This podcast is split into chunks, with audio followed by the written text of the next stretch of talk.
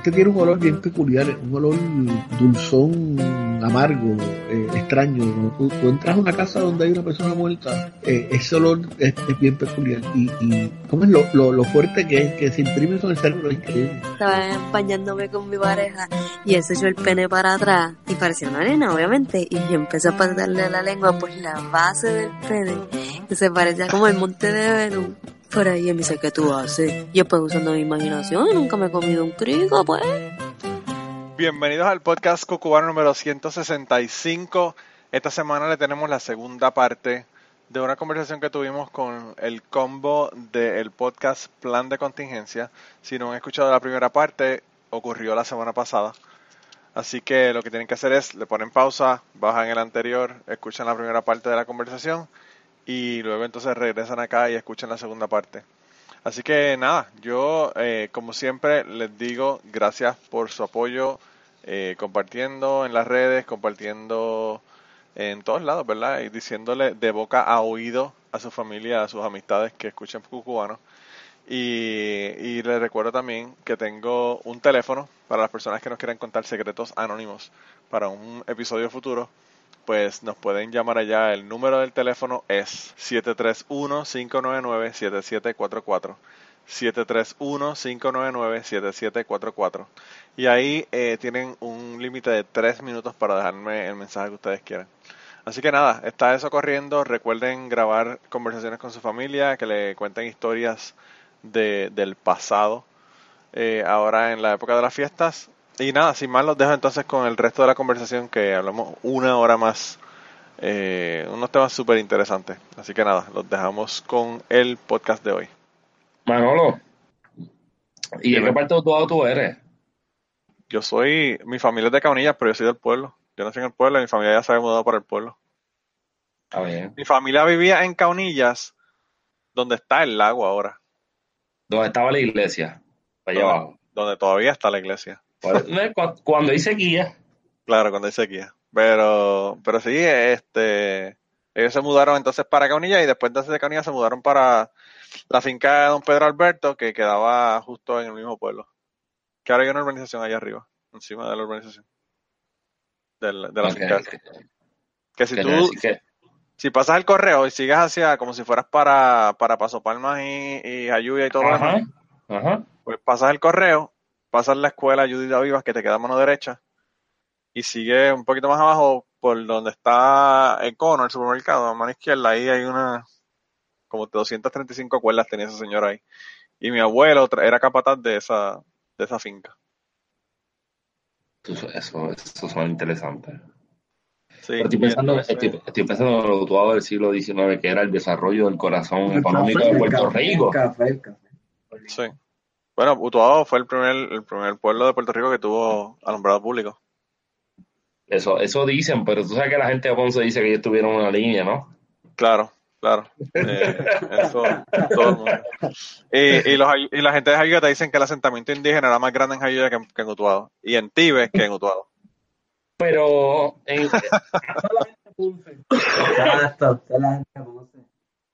Entonces, para los ponceños, entonces se dio todo primero, entonces se dio todo mejor, etcétera, etcétera, etcétera. Sí, la gente.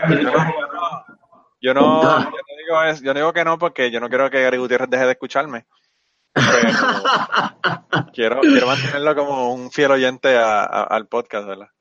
Pero. Claro, claro. Saludos a Gary por si nos escucha. Sí, Gary, yo me imagino que si Gary no ha escuchado a los otros que dicen sexo, sexo, sexo, por lo menos este lo va a escuchar. porque, porque están ustedes, porque están ustedes, lo va a escuchar.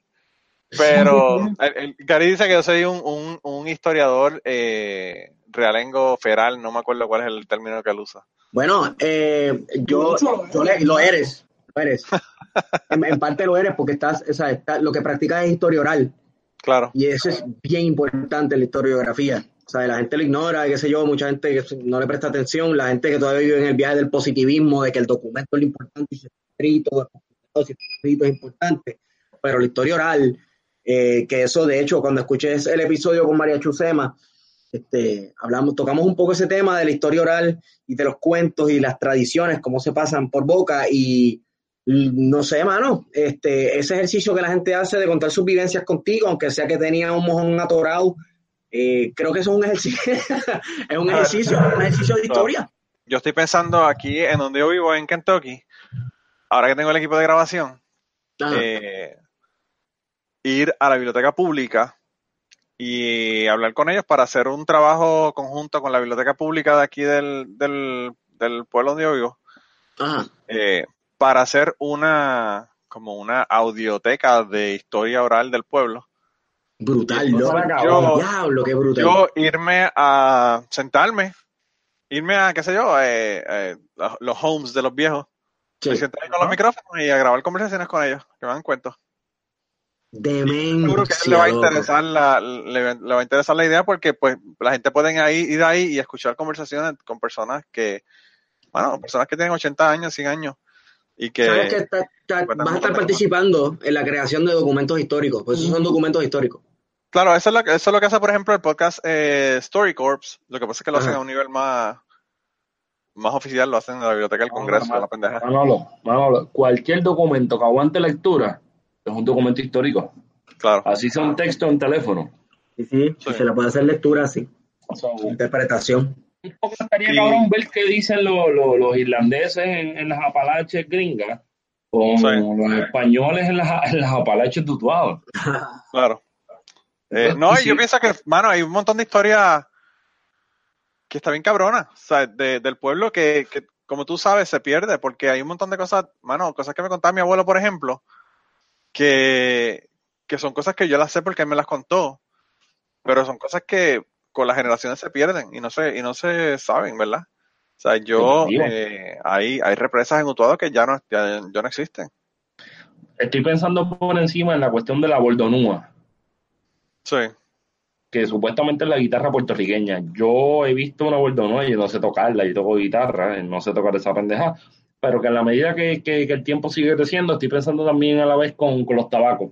Un poco, acá, tengo aguario, un poco el, torneo de tabaco. Sí. Independientemente de que el tabaco tenga consecuencias de salud, un poco también se pierde la cultura. Estoy pensando en el mundillo en Moca. Sí. Estoy, pensando en el guarapo, que solamente pues, se conoce en los sitios donde todavía queda un poco de caña. Y, y, por ahí se sigue construyendo una, una, una, idea de un Puerto Rico bien distinto a lo que es hoy día, pero que también tiene que, yo creo que tiene que pensar o, o tiene que recordarse de lo que es el pasado. Ha sido la base de lo que somos ahora. Definitivo, eh, definitivo. Mi papá, mi papá era el gerente de la cooperativa asociada de tabaco de Utuado.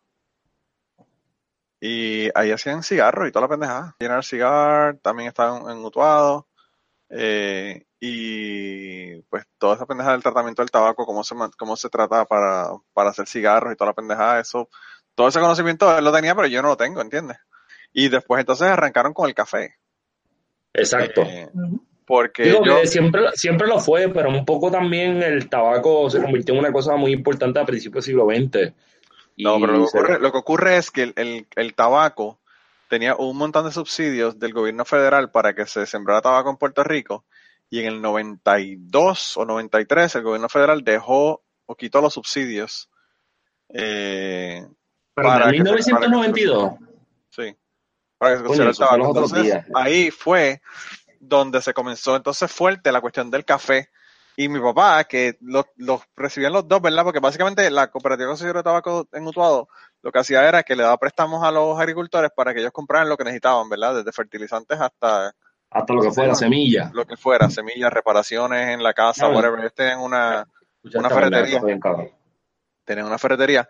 Y entonces, eh, pues al final de la cosecha, pues ellos llevaban el producto, que ya sea tabaco o fuera eh, café.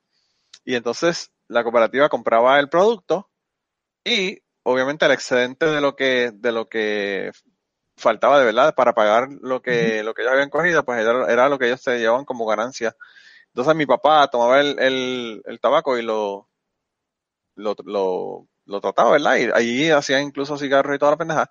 Pero eh, también tenía un, en lo que él llamaba un bombo, pero básicamente una, un cilindro que rotaba. Donde echaban el tabaco, el café y lo tostaban. Entonces, tostaban. eh, tostaban el café ahí y de ahí entonces le vendían el café a, mayormente a Café Sanders, que no sé si todavía existe o no existe, pero era la, la compañía donde el café de donde era de de mi papá iba a venderse a la compañía esa. Y un café cabrón porque ellos le traían, eh, le regalaban café, le regalaban bolsas de café a mi papá y el café es brutal, buenísimo. Eh, y entonces, luego de eso, pues, la cooperativa, como ya la gente dejó de sembrar tabaco, sembrar café y todo lo demás, pues entonces empezó a decaer y Se escogotó. 90 y, ¿qué? 96 por ahí, 97, pues entonces ya dejó de existir. Y ahora mismo yo quisiera que tuvieran los edificios, los edificios tienen árboles creciendo adentro. Eh, De, la- de lo que era la torrefactora. Lo, lo que era la cooperativa, cooperativa Concesión de Tabaco. Ellos tenían el Club Tabacalero, que era un club donde se hacían actividades de música, party, fiesta, whatever, hasta, hasta en el 1991, hasta Luis Raúl hizo un stand-up allí, para que tengas idea. Pero Entonces, tú ahí, estuvo bueno. Estuvo cabrón. Cabrón. Pero anyway, el- Digo- eh, eh, tenían ese edificio, tenían una casa, tenían un edificio de oficinas, tenían un salón de actividades que era donde se hacían las eh, reuniones de la cooperativa con los. Con, con los socios. Tenían un almacén donde se ponía el tabaco, un almacén donde se ponía el café, la ferretería, incluso tenían hasta un, un área, un edificio eh, que le rentaban para dar clases de educación especial, para que tú tengas idea. Había Wow. dos salones en donde habían dos maestras que daban clases de, de educación especial ahí en este. Había compromiso. Sí. Pero, pero pues ahora todos esos edificios, mano, realmente estamos hablando de que eso en aquella época podría costar millones de dólares. Y pues están ahí todos abandonados. Yo quisiera realmente un día hacer una, como llaman los gringos aquí, trespassing. y meterme para allá a ver cómo están los edificios y toda la pendeja. En uno de esos, de esos salones era que yo practicaba tocar batería, bien cabrón. A Esteban le gusta esa pendeja de, de, de, de meterse en edificios al garete. So, te Sí. a Esteban, le escribe, mira, Ah, pues, acá, yo me meto en propiedades y vamos huelga y lo que sea. No, yo tengo, yo tengo, a mí sí, yo estoy seguro que si me meto ahí no hay ningún problema, porque para empezar está abandonada y segundo, papi era el, el gerente, papi fue el gerente ahí como por treinta y pico de años. Wow. O sea, que papi, papi comenzó como empleado y se convirtió en gerente. Y yo trabajé ahí los veranos. Yo no trabajé en los veranos con la, con los empleos estos de verano del gobierno, porque yo trabajaba ahí en, en verano. Eh, y de verdad que, no sé, ese, ese tipo de cosas, ¿verdad? Ya no existen. Eh, porque no hay la agricultura que sustente el, el, el que, el que, ¿verdad? Hayan compañías como esa. Entonces, el, el café de Puerto Rico que envasa en Puerto Rico, el, la más de la mitad del café no es de Puerto Rico. De Brasil. De Brasil, Y de, y de de Colombia. México, y de de Trae México. mucho de México, trae mucho de México, sí. México. México. sí. Y el Eh, tabaco también. Mira, Manolo, una, una, una nota al cárcel es que eh, hace 100 años, Comerío, más, más o menos 100 años, Comerío no se llamaba Comerío, o sea, el municipio. Sí. Se llamaba Sabana del Palmar. Y Comerío es la hoja de tabaco que lo hace ser el municipio más, digamos, productivo en Puerto Rico económicamente. En- estoy hablando de 1916, 17 y 18. En el 2018 tiene la tasa de desempleo más alta en Puerto Rico. Claro. Yo fui a comerío, me sacaron un cuchillo. Wow. Coño, Manolo, hay algo ahí con las historias de Esteban. O sea, yo, yo sé que hay algunas que están un poco que son de Esteban, pero puede ser que te diga una cosa simple, tres minutos. Sí. No, no, no, después, nada, que yo, no- yo lo que no sé, lo, lo voy a traer, lo voy a traer a él aparte, lo voy a traer a él y, y entonces que tranquilo que me cuente historia. La historia cuando le sacaron el cuchillo, la historia, las historias que tenía, ya tú sabes. Pero cuento algo corto, Esteban está, tra- por si acaso, por, por la gente que está escuchando cucubano, trabajando para Esteban. Esteban está haciendo un libro hace dos, dos años y medio que tiene que ver con tatuajes en Puerto Rico y sobre todo los tatuajes de personas que estuvieron en la cárcel en algún momento en Puerto Rico. Y Una, es un trabajo que me, y una investigación que me ha llevado Repite que no te. Ok, es, es un trabajo de investigación y de fotografía que me ha llevado por los intestinos eh, inmundos y olvidados de la isla de Puerto Rico. Este, he, he pasado un- unos cuantos sustos y unas cuantas buenas experiencias. La, la única vez que he capeado crack en mi vida fue para comprársela a un tipo que tenía un bodysuit, ¿sabes? Tatuado de la cabeza a los pies, en tatuajes de preso, y yo lo quería retratar. Le dice, mira papi, es que yo estoy aquí parado completando el topito de crack. A menos que tú me hagas el favor. ¿Y tú, pues? sabes. Por aquello de la investigación, por aquello de la investigación. ¿Cómo? Por aquello de la investigación. Sí, por aquello de la investigación, pues nadie, así he hecho par de lo que era y qué sé yo. Y como te dije, pues en, en, en esa, pues fui a comerío y me senté a hablar con un muchacho y se puso nervioso y qué sé yo qué, y hablando viene y, y me sacó un cuchillo. Comenzó a hablarme como medio agresivo con un cuchillo en la mano, a frente mío. Y yo, diablo, este tipo me va a frigar aquí.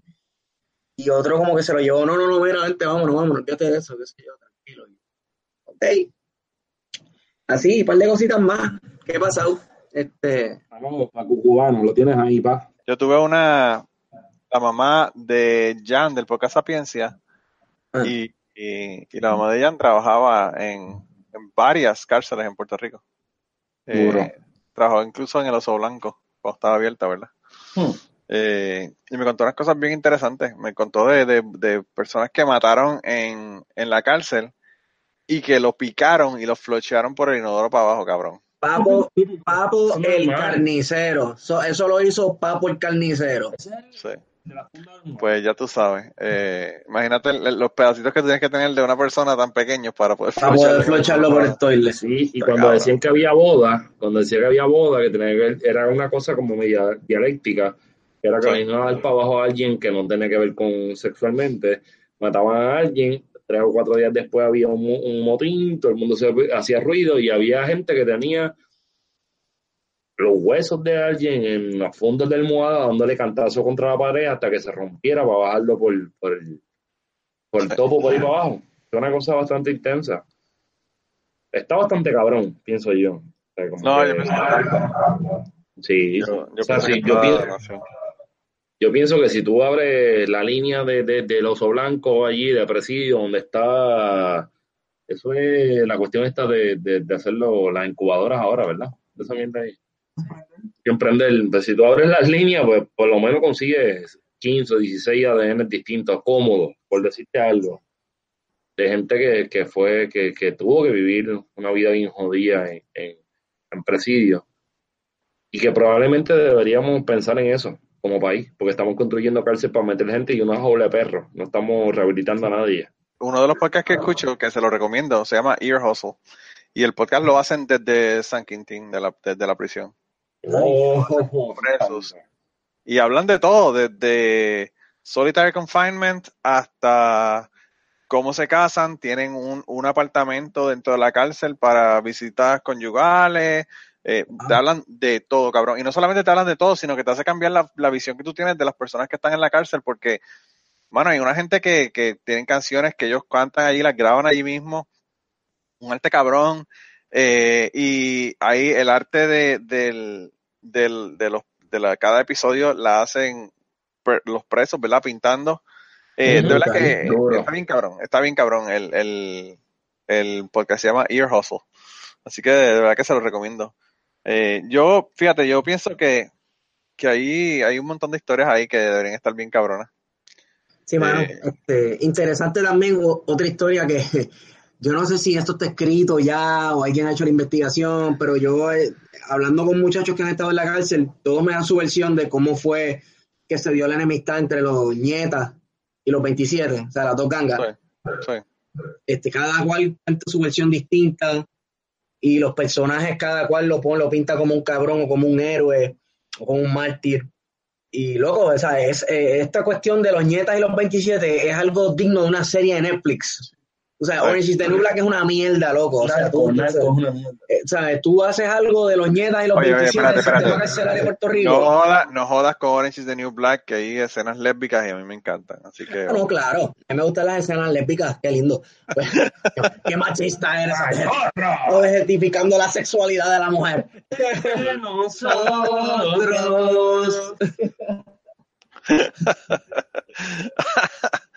No, yo pienso que sí, que, que hay un montón de historias ahí que están bien cabronas. Yo ahora estoy escuchando también el podcast de, eh, de El Chapo. Sí. El Chapo tiene un podcast. No, él, él no tiene un podcast, están haciendo un podcast sobre él. Pero entrevistaron a la mamá. un podcast del Chapo que le dio 6 millones a Peña Nieto. Eso está cabrón, ¿verdad? Estaría brutal. Eso dicen. Eso, eso dicen las malas lenguas. Sí. Coño, Manolo, es verdad, de momento, como dice Wario, de, momento descubrieron el narcoestado. Sí, qué cosa más rara, ¿verdad? Qué cosa más extraña. Eso no, ¿Tú te no acuerdas? ¿Tú te acuerdas? ¿Te acuerdas de aquel senador puertorriqueño? Que ¿Cuál? le mataron un narco en un Home Depot. Que le mataron un narco en el Home, en el Home Depot. Sí. Ah, ¿te acuerdas de eso? Porque No sé. esa, es la, esa es la función del historiador, Manolo. El No sé de cuál historiador estás no- hablando. Que no sabes. No. ¿Te acuerdas de Coquito López? ¿Te suena? Coquito López, sí, claro. Ah, pues ya sabes quién es el senador. Sí. Eh, Porque esa, esa, e- esa es la función del historiador. La función del historiador no es otra cosa que recordarte lo que has olvidado. claro. O que probablemente no lo has olvidado, pero teóricamente lo has olvidado.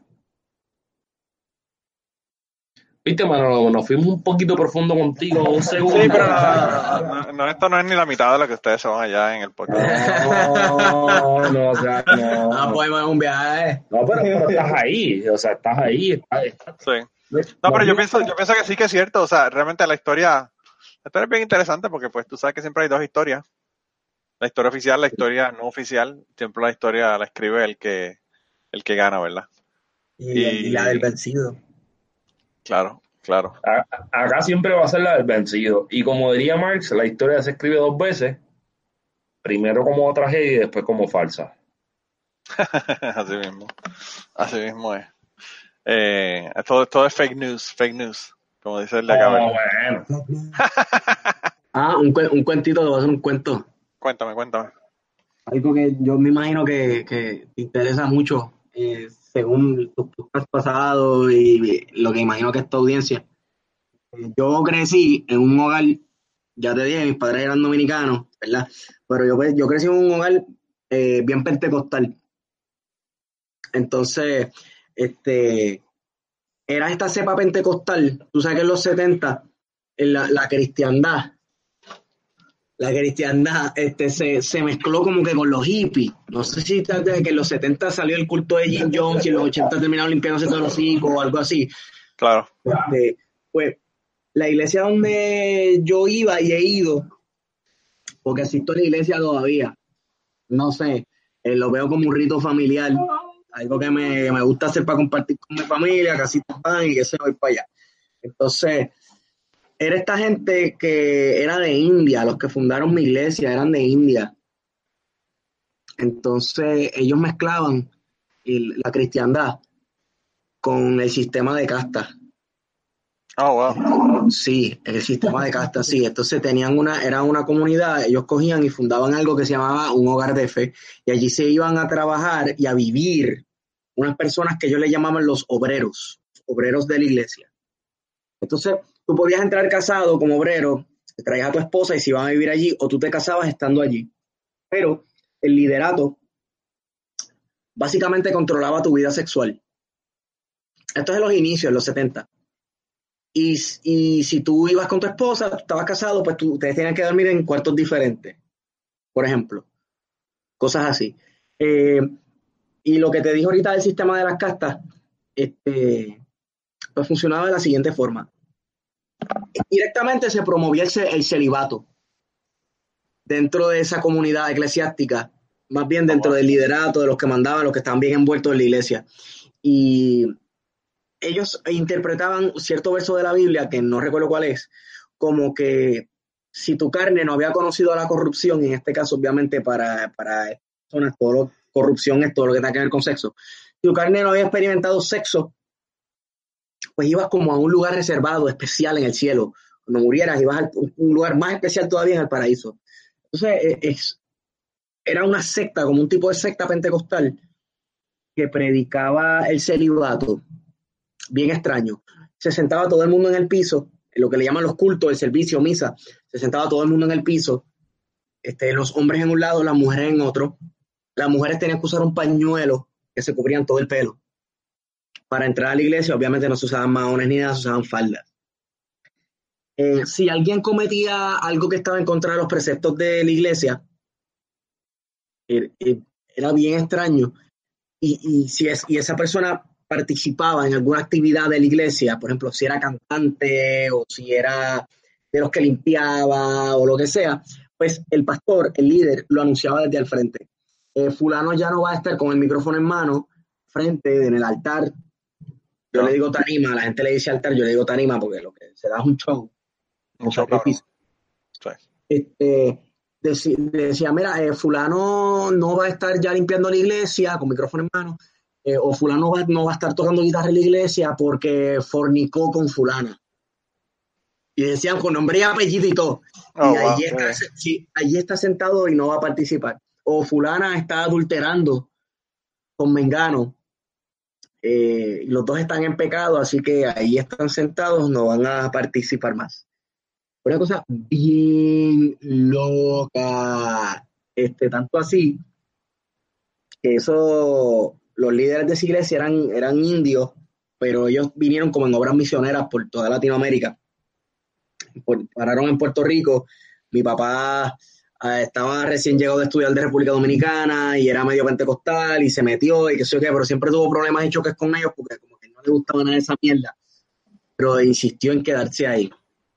El punto es que luego eh, estas familias que pertenecen a esa iglesia deciden fundar una escuela.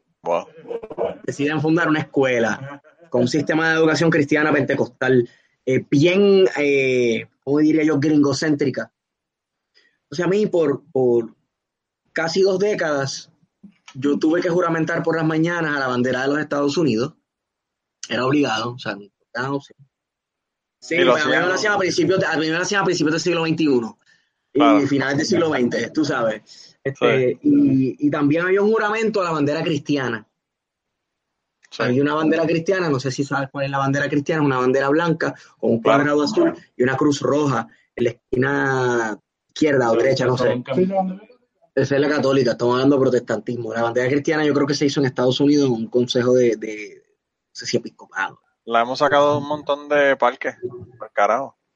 Bueno, y ya en unos segundos continuamos con la conversación del día de hoy y las historias que nos están contando, pero quería eh, pedirles un favor. Lo más importante que les voy a pedir es que compartan este podcast, compartan en sus redes sociales, vayan a iTunes, déjenos un review si quieren para que las personas nos puedan encontrar en iTunes. Y si además de eso te gusta nuestro podcast, te gusta lo que hacemos y quieres apoyarnos, pues yo creo que la mejor forma de apoyarnos es ir a patreon.com slash cucubano y allí puedes hacer una donación ya sea mensual o de una sola vez para contribuir al podcast y tener acceso a un montón de contenido que no está en el podcast regular. Así que nada, ve, apóyanos y nada, regresamos con la conversación del día de hoy. Manolo, ¿tú vas, ¿tú vas a cortar parte y la vas a usar como historia tuya? ¿o? no, esto relax. Esto, tú sabes que yo creo que yo no sé cuánto tiempo llevamos, ni siquiera sé cuánto tiempo llevamos, pero sé que. Dos horas que, que podemos hacer dos episodios, como ustedes hicieron con Gary no, no. no. Ah, tienes que tirarte el plan de contingencia. episodio corrido. Tres horas, récord con Gary, ¿verdad? Gary fueron como tres horas. Esas tres. Repite que no te escucho. La gente se lo mama Joe Rogan. Que la gente entienda que hay que hablar con esto, que hay que entender que no hay. La gente se lo mama Joe Rogan porque escucha los episodios de cuatro. O sea, yo soy uno que escucho los episodios enteros de cuatro horas. No, yo escucho los episodios también de Joe Rogan de cuatro horas. Lo que pasa es que eh, el servidor de Ivo solamente me permite poner dos horas. Pero esa es mierda, porque tú lo, lo, cortas y pones dos episodios y ya, relax. So, ustedes tranquilo, ustedes tranquilo que pero, ya. Pero para la próxima, te cuento algo, te cuento un, te cuento un embuste, pero un embuste bueno. Pero espérate, pues. se quedó el nombre con la, con la, con la bandera cristiana. La bandera no, cristiana. juramentar la bandera cristiana, juramentar entonces este, los libros de historia de- de- te decían que Colón vino a, a América, era todo en inglés, que Colón vino a América a predicar el Evangelio de Cristo. Sí. Este, y que luego entonces, cuando se mueve ya historia del siglo XIX, pensamiento europeo, eh, decía que Marx estaba poseído por el demonio. Como dicen, los, como dicen los católicos de la, de la líder de los, de los adventistas, ¿Qué dicen? Que le dieron una pedra en la cabeza y que por eso estaba capa el carajo y por eso hizo los adventistas. ¡Wow! Duro. No, no, Sí. Digo que Ah, pero realmente tuvo un accidente, pero la locura no es la locura, la locura es la misma de todos, que se creen el cuento. Claro, claro, claro. Tú sabes. Este, pero, ajá, eh, ¿por dónde iba? Ajá, Estabas en la bandera cristiana, la- Marx, estaba juramentando la bandera cristiana. Marx estaba poseído por Satán, entonces eh, los libros, los libros de ciencia, por ejemplo, los libros de química, a mí me dieron muy buena química en esa escuela y aprendí mucha física. Biología, Cero. Pero, no es que cero, no es que cero, pero habían secciones de refutar la evolución con versículos bíblicos. ¿Eh? Claro. ¿Eh? Para que sepa.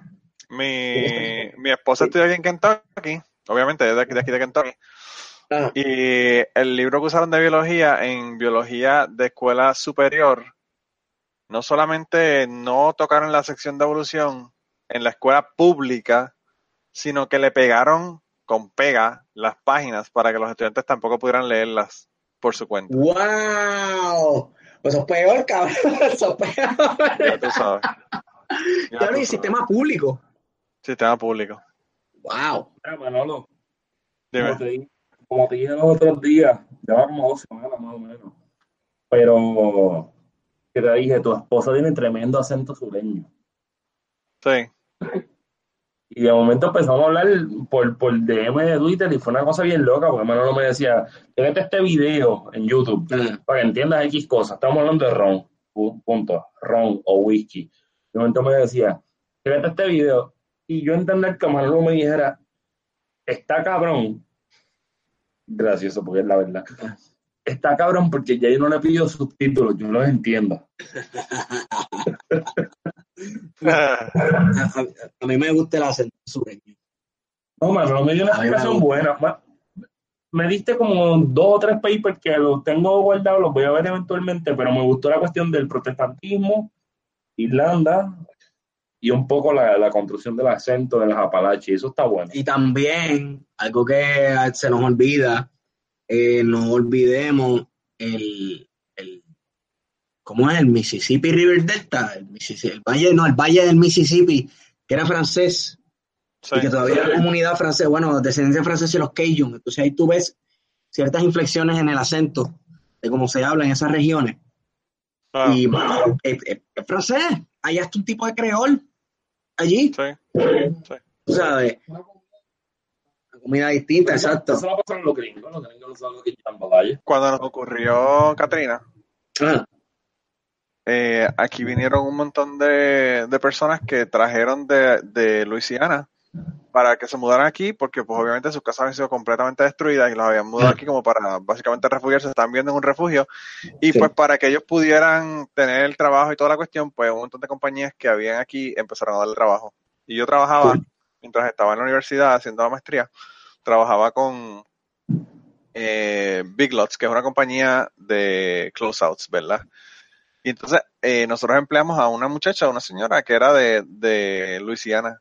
Y yo no entendía un carajo de lo que esa mujer decía. Como Bobby Boucher. Como Bobby Bobby, Bobby Boucher de, de Waterboy. Y yo no entendía, no la verdad que te juro que yo, yo le tenía que preguntar tres veces qué es lo que me estaba diciendo para poder entenderla. Eh, y, pero sí, es, es- es interesante porque yo le, yo le di unos libros, incluso se los recomendé sobre la cuestión de Ajá. lo- del sur y los irlandeses. Ajá. Aquí lo que ocurrió fue que los irlandeses se quedaron súper, súper isolated, ¿verdad? Aquí, aquí Sí. no se mezclaban con nadie en los Apalaches. Entonces, Ujú. personas como por ejemplo mi esposa, mi esposa es de Western Kentucky.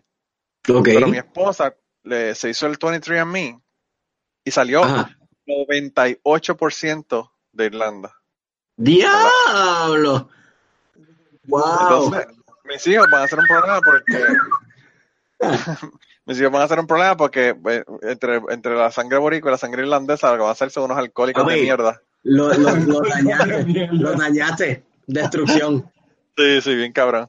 Eh, pero yo, yo me reía, fíjate, porque yo le, com- yo le comentaba a, a la gente aquí en mi trabajo que como yo obviamente me hice la, la prueba para ver qué yo tenía de, de qué, ¿verdad? Yo también no tengo el 7.8%, de español, de español tengo 84% y el resto de negro, ¿verdad? Wow. Ajá. Entonces, eh, yo que pensaba que era súper taíno, eh, pues resultó que fui, que era el opresor. eh, y yo que pensaba que mi esposa era la opresora, pues salió, resultó ser irlandesa, así que res- resultó ser la oprimida. Sí. Eh, y se cambiaron los papeles, la oprimida en la casa de al ella. fin. Irlandés al fin. La gente se le olvida que los irlandeses eran la escoria de Europa y de Estados Unidos. De Estados Unidos, sobre Porque todo. son los también. irlandeses, los irlandeses y, y los italianos, y toda esa gente del sur de Europa. Esos son los negros de Europa, eran los negros de Europa en el siglo XIX. Sí. Era- eran escoria y no los querían en ningún lado. Y los Bueno. gitanos, y los gitanos ni se diga. No, los gitanos horribles. Los gitanos todavía, Claro, o sea, sí. los gitanos Es que no los tratan ni como seres humanos. Es como que terrible, como perros. Exacto. Una vez, cuando yo fui a, a Sevilla, estaba haciendo la catedral de Sevilla y una señora eh, gitana vino a hablarme. Y yo estaba con un, un señor que era español. Mano, y yo escuchando a ver qué carajo es lo que ella me tiene que decir, porque, mano, uno es decente y la gente le habla a uno y uno le atiende, ¿verdad? Claro. Pues el, el tipo, mano, le, le dijo hasta perra muerta a la pobre señora esa, porque estaba hablándome, que me dejara tranquilo, que sí, que sé yo qué. Yo como que, mano, pero yo nunca he visto, o sea, un tipo súper educado, doctor y toda la pendejada, súper, súper, que uno no pensaría que le va a salir así a nadie, y a esa señora la trató como mierda. Yo digo como, Sí, wow, mano. está brutal, Eh, está brutal. También es que se, se han ganado, viste, están los estereotipos y eso, y se han ganado fama de timadores, de pillos, este, que se topan los videos estos de las gitanas que tratan de timar a la gente con decirle la fortuna, leerle las cartas y lo que hacen es Sí, joderle eso era lo que ella, eso era lo que ella estaba tratando de hacer, leerme, leerme las cartas o algo. Pues exacto, entonces me imagino que el tipo le habló como que hasta lo que viene es acá a pillar aquí y vete para el carajo. La Wow. gente se, oye, la gente como que se transforma. ¿Tú no te das cuenta que la gente se transforma cuando van a discriminar contra otra persona? Como es como si lo vieras convertirse en otra cosa que no es, que no es ellos, pero son ellos, o sea, es, es uno, es uno que está discriminando, es el ser humano. Es casi como si se transformaran. Una persona tan amistosa que se se le cruzó un negro y de momento, ¡ah! Tú sabes, canta cabrón, me convierte en un diablo. Aquí tuve un programa un tipo en mi trabajo y tuve incluso que reportarlo a HR. eh, ¿Verdad? porque por, por ser racista, un racista cabrón, y el cabrón es un racista cabrón, eh, en ese momento dijo unas cosas súper terribles, ¿verdad? No solamente de los, de, de los, de los negros, sino de los gays también. Eh, pero pero el caso fue que, que después, mano, con los tipos que son negros que trabajan aquí, súper cool, hablando, tranquilo, tú sabes, yo como que, mira, cabrón, eres un, eres un cabrón eh, racista de closet, ni siquiera tienes los cojones para ser racista 100% del tiempo, ¿verdad? Claro, claro. Pero bueno. eh, Así hay mucha gente esc- escondiditos por ahí que cuando están con e- ellos identifican cuáles perso- con cuáles personas que pueden ser unos racistas de mierda, como que, ok, este es el corillito para yo hablar mierda racista y quejarme de los negros. Sí, está cabrón porque a mí, a mí aquí a veces hay personas que me han hecho comentarios racistas de Ajá. negro, porque como yo soy medio blanquito, Ajá. pues piensan que yo voy a ser igual de racista que ellos, Que le va a reír la gracia. Claro. O me hablan de los mexicanos, porque como yo no soy mexicano, yo soy puertorriqueño, tú sabes. Ajá. Y yo como que, cabrón, mm, no. Está equivocado, totalmente equivocado. Totalmente equivocado. hay un, hay un stand-up de, de Bill Burr Sí, que que, que, pues, que, by the way, para mí Bill Burr es como leyenda. O sea, Bill Burr está está duro. cabrón. Está Sí. cabrón. Oh, Jesus. Este, eh, él dice, ah, tú siempre vas y identificas cuando alguien está a punto de ser racista. O sea, es este blanquito que se te acerca y hace... Mira para todos sabes, lados. Sí, mira para todos Ok, diablo, sí, es que ajá, no está saliendo, obviamente. Pero como que yo se no te estoy viendo, acerca. yo no. Eh, se te acerca, mira para la derecha, Ya va a la izquierda, como que, ok, la co- the coast is clear, o sea, no hay moros en la costa. Estos negros cabrones, ¿verdad? y así es que pasa, la gente como que baja la voz y mira para los lados, ¡pap! y te dice la mierda racista. Fíjate, lo que, Ah, lo que yo me he dado cuenta es que todos, en mayor o menor medida, somos racistas y a veces la cosa está tan engranada en nuestro fucking, en nuestra psique que estamos bien jodidos con esa pendeja. Sí, sí, sí, y la realidad Hacemos es que, cosas, hacemos bueno, comentarios. son cosas, son, es- muchas veces es un legado que nos ha dejado, si no nuestros padres, nuestra sociedad. Y yo he visto, loco, yo he visto gente que son negros siendo racistas hasta con ellos mismos. Bueno, pero en República Dominicana tú sabes que eso está brutal. Ah, porque el, el dominicano no es negro, el dominicano Claro es indiecito, es clarito, que si oscurito, que si color miel, que si Claro. esto, que si otro, y el negro es el haitiano. Ya tienes el negro, claro. Bueno, tú sabes que, que, eh, Está diciendo algo que el micrófono no, no, no experimentos sociales en los que se han utilizado jóvenes que no han estado influenciados por la televisión ni por la educación ni nada, en los que se ha demostrado que el racismo no es posible. El racismo solamente es posible cuando tú lo construyes a través de la educación, a través de la sociedad. Es decir, que el racismo es una construcción social, la sociedad misma es la que te hace ser racista. Mientras tú no participes de esa sociedad, tú no eres racista, porque no conoces esa diferenciación, esa otra edad. Sí, yo, yo eso estoy, estoy claro que eso, eso es una cuestión que se pasa de, de padres a hijos y por eso es que yo pienso que a veces es tan difícil uno poder eliminar cosas como el racismo porque pues son cosas que pasan eh, de, de una generación a la otra, entonces quizá la próxima generación sea menos racista, ¿verdad? Pero pues toma, toma milenios, si no más, Sí. ¿verdad? El uno poder eliminar el racismo. Y lo que pasa también es que el ser humano es un, o sea, a nivel biológico es súper gregario. Eh, y pues los grupos humanos se organizan de tal manera que para ellos eh, sobrevivir desde tiempos inmemoriales, pues estaba el grupo mío y el grupo de los otros. Y siempre tiene que haber un grupo de los otros, ya sea por raza, por religión, por lo que sea. Claro. Y entonces, pues, ese, ese es el problema. Yo no sé, yo pienso que, fíjate, yo que estudio biología, a veces yo veo cosas y la gente no entiende qué es lo que está pasando. Y, mano, siempre yo le digo la misma cosa a la gente. Nosotros somos unos fucking primates glorificados. Tú sabes. La gente habla de, de las violaciones. Mano, los chimpancés violan a diestra y siniestra. Relax. Y los gatos. problema. Los gatos son violadores en serie. Claro. Y entonces, pues, eh, ¿qué te puedo decir? Eh, Hay, hay una cuestión biológica que a veces la gente le resta importancia, pero, pero en, en algunas personas, ¿verdad? Tiene una influencia brutal que Sí. está cabrón. Está cabrón. Sí, este, la- esa es la cuestión, ¿sabes? Yo creo que nuestra, como seres humanos, pues hay una parte de nuestro cerebro, nuestro desarrollo que nos ha permitido construir unas estructuras sociales que a veces nos deja hacer, nos permiten hacer un override a estas imperativas biológicas, me imagino yo. Este, me- enseñando y con el, como, ¿sabes? modificando comportamientos y ese tipo de cosas. Pero sí, mano, hay, crímenes que son horribles dentro del reino animal. Tú sabes, como este, mira, yo, tú, yo trabajé unos meses en Costa Rica, eh, en un santuario de animales, y nosotros cuidábamos monos aulladores y monos capuchinos. Los capuchinos.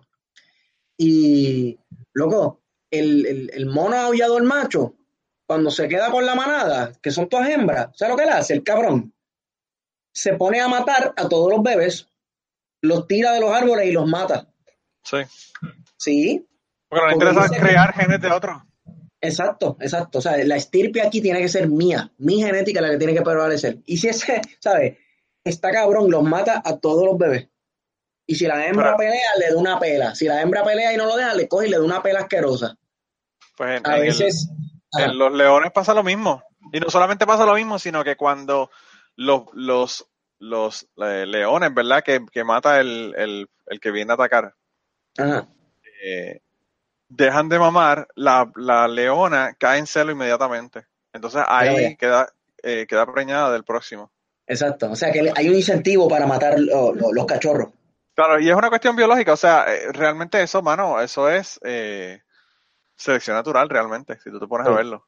Sí. Eh, y pues a veces esas cosas la gente no las sabe. Yo eh, le he recomendado 1500 veces a la gente que se lean el libro Alpha God.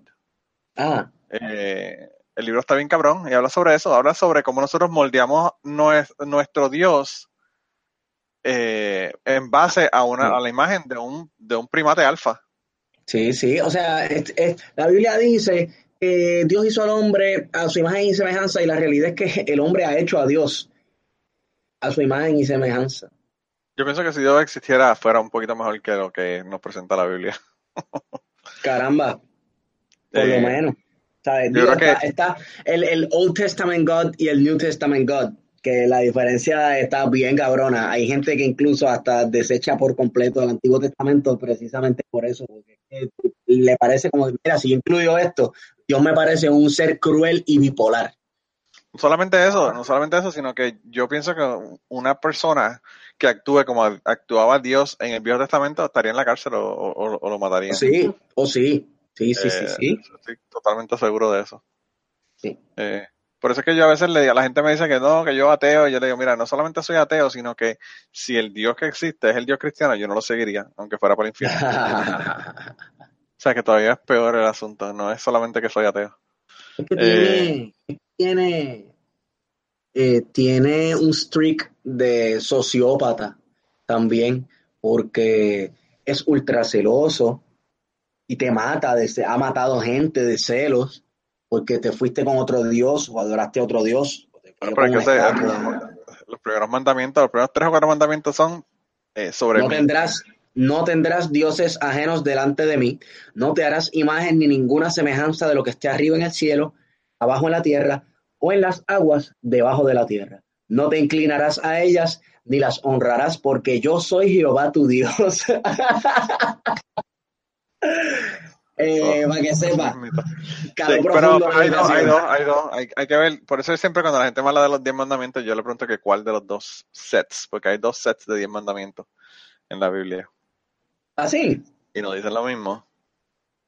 Eso te lo deja, eso te lo deja de asignación. ok, dale. Pero, Pero- están, están los dos pero en sí. Deuteronomio, están los dos en, en el Éxodo. Eh, me parece que los dos están, uno está en Levítico y el otro está en, en eh, Deuteronomio. Si no están en los dos en Levítico, están uno en, en, Levítico y otro en Deuteronomio. Nada, mano, que, que, ¿qué te puedo decir? Moisés rompió las tablas y se lo olvidó y cuando la escribió de nuevo la escribió mal y se lo, o sea, no. Eh, No ¿Es, posible? Total, No recuerdo. diez mandamientos y con todo, con el, con el Deuteronomio nada más, todas esas leyes, loco, mil leyes, que no comas queso y carne, eh, te voy a matar si, si coses una, una chaqueta con dos hilos distintos, este, un montón de cosas, loco, un montón de lo que eras ahí que parece como que... Oh, sí. Sabes que hubo, un- hubo un tipo aquí en Estados Unidos que, que eh, era cristiano, ¿verdad? Y hizo un experimento, experimento entre comillas, de vivir bíblicamente por un año. Ah, sí. Sí. Y al final de, y al Sí. final del año terminó ateo. El ateo ahora, escribió otro libro sobre eso.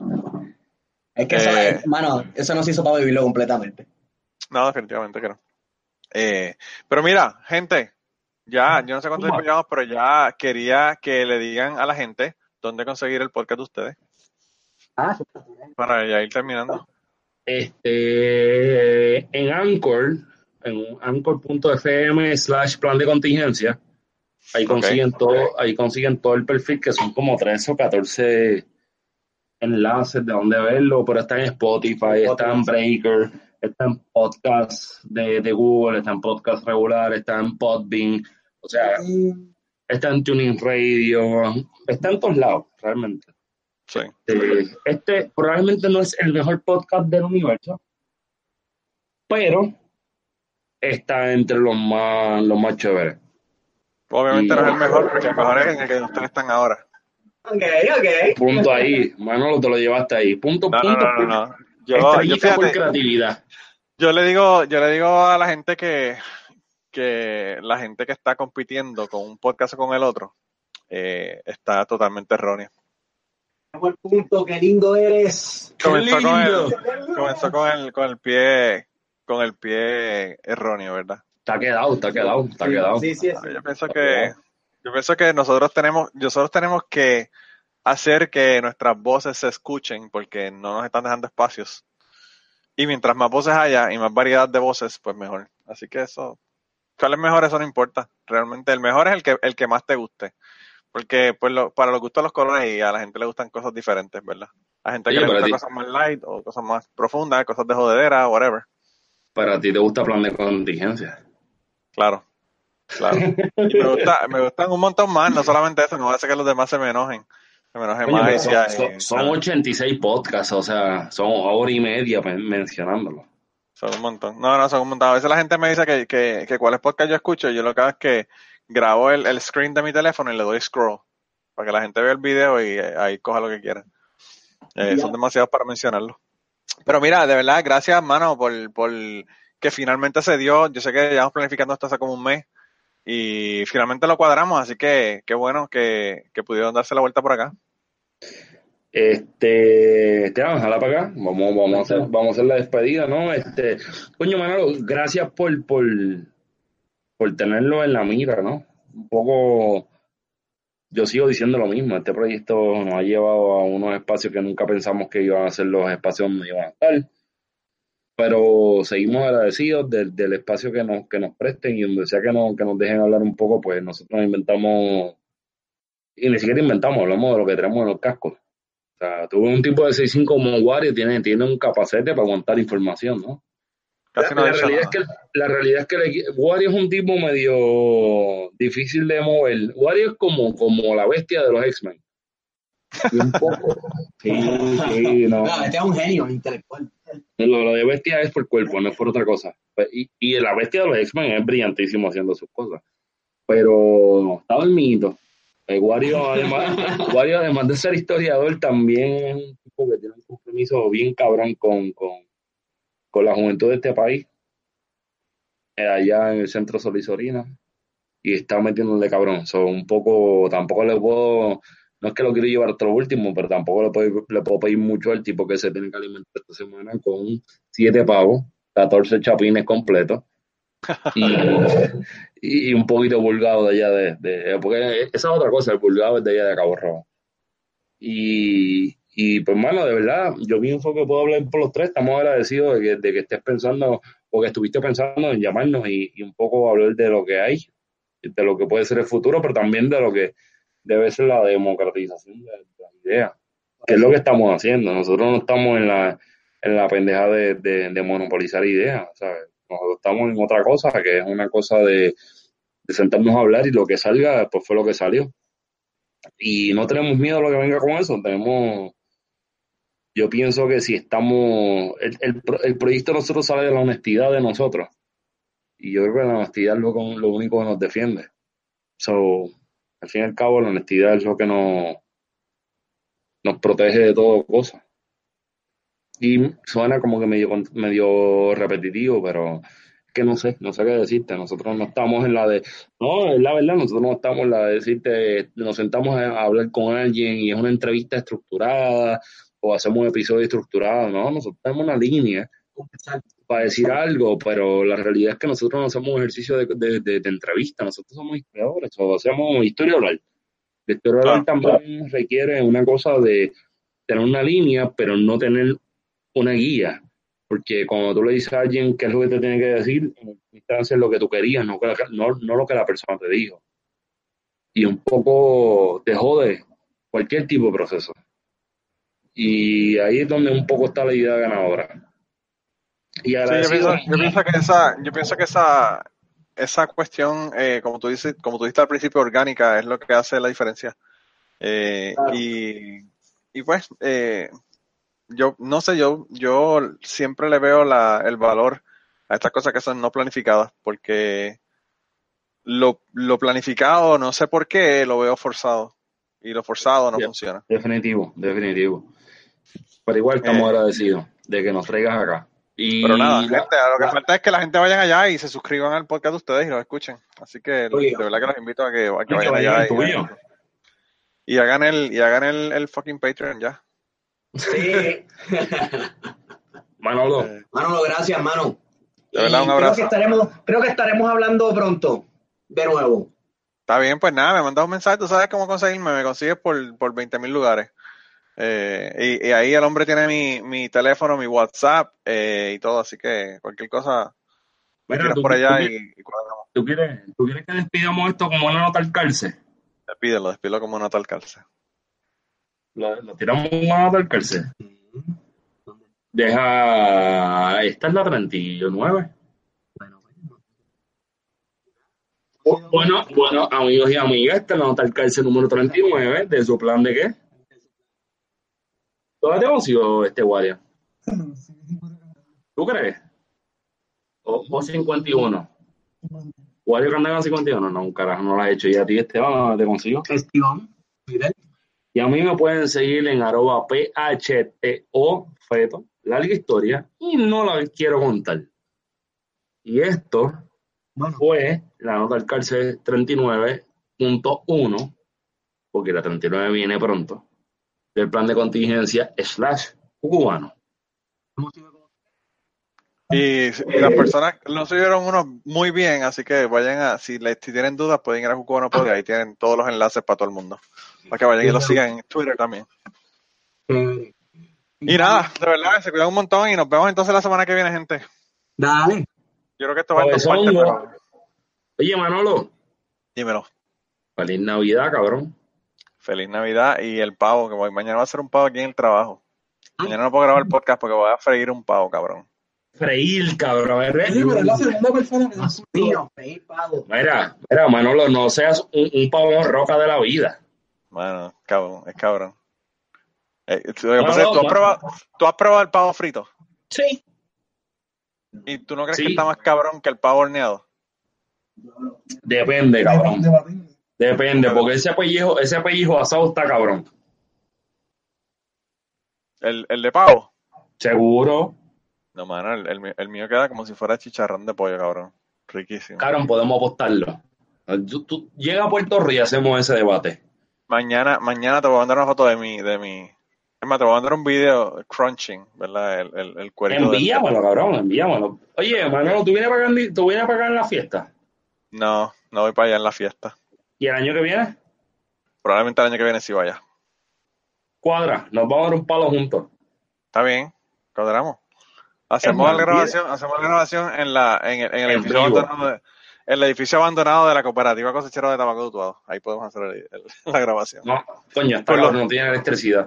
Con Vamos, los fantasmas, con los fantasmas de los, de los, de los eh, cigarreros muertos.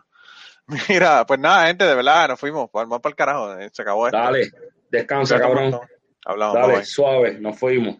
Y antes de terminar esta semana, queríamos darle las gracias a las personas que nos han ayudado con el podcast. Raúl Arnaiz nos hizo el logo y a Raúl eh, sus trabajos los consiguen en homedecomic.com. Así que dense la vuelta por allá y chequen los trabajos de, de Raúl que están brutales.